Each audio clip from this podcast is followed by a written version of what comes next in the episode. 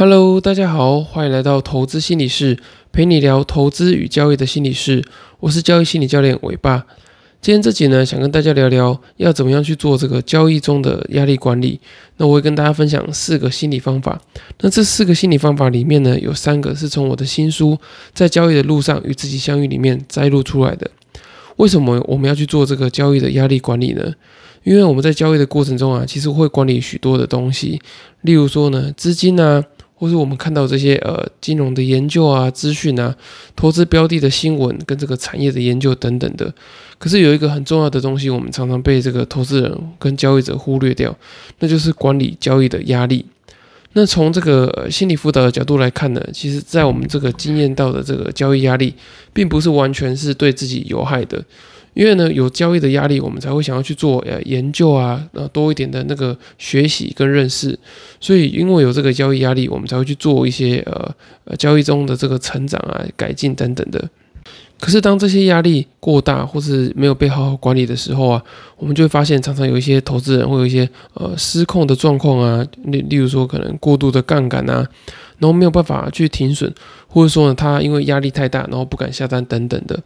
那我们也会看到许多这个退出市场的这些呃投资人啊，跟交易者，他们可能就是呃耐不住在交易过程中这些呃煎熬啊，还有压力的这些考验，所以呢，他们就纷纷的退出市场，然后转去做一些可能比较保守啊，或者比较没有这些呃交易压力的呃这个操作。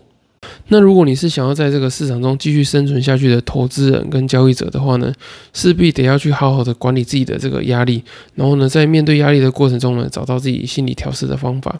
那今天这集呢，也会跟大家分享四个我觉得还不错的这个管理压力的这个心理方法。第一个心理方法呢，是你要去适当的远离交易的压力源。例如说，你可能做一个长期的投资啊，然后在这个短线的波动过程中啊，你可能会产生这个未实现的亏损。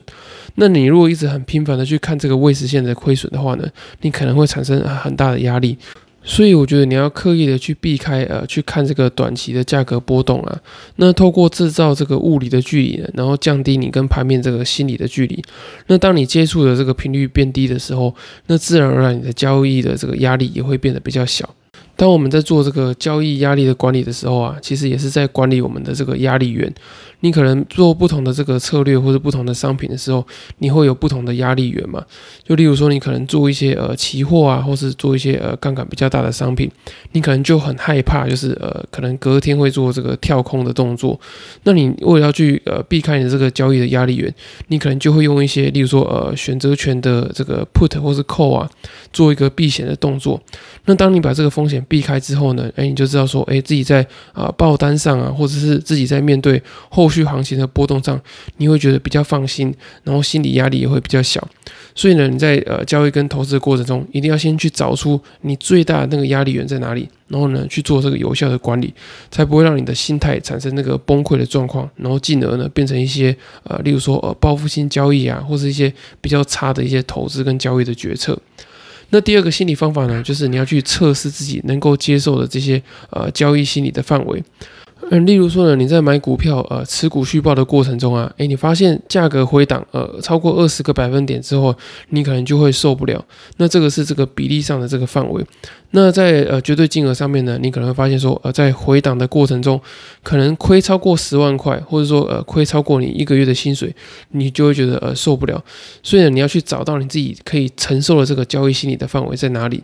那我觉得这个呃可以承受的范围呢，是可以呃透过这个去敏感的方式，去慢慢的去增加这个范围。也就是说呢，你可能呃这一次，你让你亏到呃四万块，你就觉得说快受不了。那你当呃你亏了一次四万块，两次四万块之后，诶，你可能慢慢的习惯了这个呃亏四万块对你造成的这个心理压力。那你下次呢可以把这个资金加大，或者说呢把这个听损再放宽一点，变成说亏五万块。那透过这个呃系统解敏感的过程呢，你可以去测试自己能够呃承受的这个交易心理的范围，也就是说，你可以拉大你这个呃压力的承受值。那当你不断的去做这个测试之后呢，你就会发现，哎，你能够承受压力会越来越大。这样子的话呢，你就可以做一个有效的压力的管理，然后也不会让你在交易的过程中呢，呃，因为一点点的压力，然后呢，很容易做这个呃，例如说提早出场啊，或者是一些偏差的这个交易或是投资的决策。那第三个心理方法呢，就是你要区分说，哎，这个压力到底是呃可控的还是不可控的？因为我们在交易的过程中啊，其实这个压力是没有办法避免的，所以呢，我们没有办法完全的把这个压力变不见。那我们可以透过这个分类的方式呢，把这个压力呢分为这个可控跟不可控的因素。那如果是不可控的因素呢，其实这个你就算烦恼也没有用。就例如说，像有时候啊，可能突然这个呃俄乌战争啊，或者是美国突然呃说要呃升息好几码之类的。这些都不是你一下子就可以呃去把这些因素给控制起来的。那所以呢，你在交易的过程中，如果因为这些事件啊，这些突发性的，不管是呃系统性或者非系统性的这些呃比较偏向黑天鹅事件的这些因素的话，诶，其实你就不用把这些事情太放在心上，因为它属于一种呃不可控的这些交易的压力嘛。那什么是呃可控的交易压力呢？例如说呢，在该停损的时候，你有没有做这个停损的动作？那你有没有做好这个盘前的研究啊、盘后的检讨等等的？那如果该做的这些 SOP 标准作业程序你都没有做的话呢？那的确你在交易上啊的确做的不太好。那这个时候呢，就必须得承担这些责任，然后给自己多一点的交易的压力嘛。因为给自己这些交易的压力之后，你才可以去做这个呃彻头彻尾的检讨，然后去修正你的这个标准作业程序啊，或是经济你的。这个呃投资研究的能力等等的，那我觉得这些呃交易的压力啊，其实是正面的。所以我觉得当呃压力来的时候，你不要第一个时间就觉得说哦这个压力好大，我觉得好痛苦。你可以先把它区分成呃可控或是不可控的因素，或者说呢把它区分成是内在或是外在的这个因素。那你当当你把它区分出来之后，你就可以把这个呃适当的压力做这个减缓，因为呢你可以把这些不可控的压力给排除掉。然后剩下自己呃你个人内在的这个问题的话呢，你再去透过呃可能是研究啊，或是多花一点心力，然后再做一些自我的调试上面。那最后一个方法呢，是我自己额外新加的，就是我觉得你要在必要的时候调整自己的交易跟投资的心理期待。为什么我们会有这个过大的交易压力呢？有时候并不是因为我们的这个技术不好，或者说赚的钱不够多，而是因为我们对于这个呃我们当下的这个交易跟投资的心理期待太大。你可能有基于呃不管是成就的焦虑啊，或者金钱的焦虑等等的，你设定的这个金钱的目标可能太大了。例如说，你可能只有呃五万块或十万块的资金，可是你却想要每天都赚到，例如说一万块、两万块，那这对你来说并不是完全达不到，可是的确是有一点困难的。因为你可能在短时间内就要达到呃五个百分点、十个百分点以上的这个报酬率，所以你要去衡量说，诶，你自己赚的这个钱实不实际？这个目标呢有没有够具体？然后有没有可以在短期间内啊可以稳定的达到？还是说你需要冒非常大的风险？那如果说你需要冒非常大的风险，然后或者说用非常高频率或是比较呃不合理的方式去做的话呢，那的确就会对你产生非常大的这个交易的压力。那这个交易的压力呢，并不是你短时间内，呃，做一个爆发性的学习就可以达到。这个时候呢，比较务实的做法是要去调整你在交易跟投资过程中的这个期待，你要去想办法放下它，然后或者是呃找别的方式去取代它。有些行情呢，可能就本来就不适合你的这个呃投资跟交易的策略，或者说呢，你可能选错了商品，它的损益的波动啊，不符合你的预期等等的。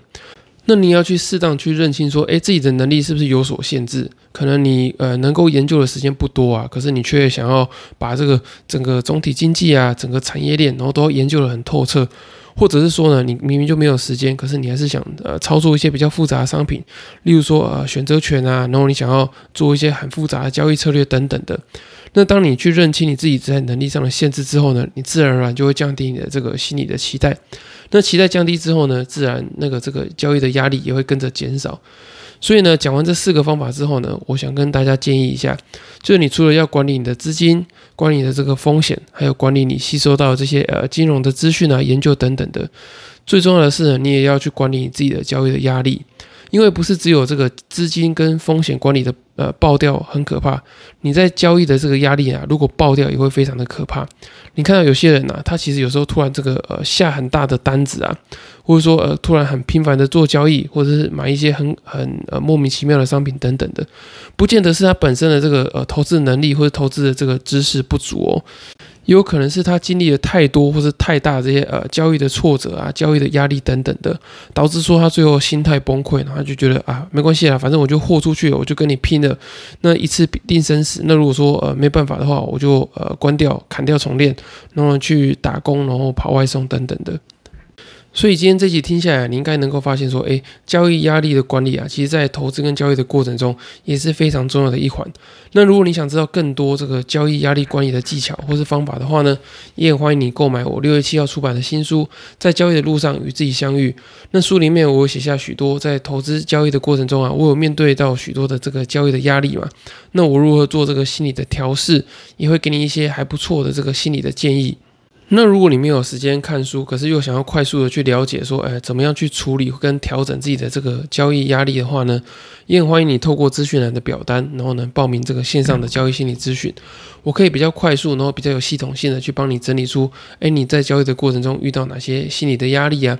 呃，根据你的状况，有什么办法可以比较快速的去做这个自我的调试等等的？那我也可以帮你发现你自己的这个投资跟交易心理的优势。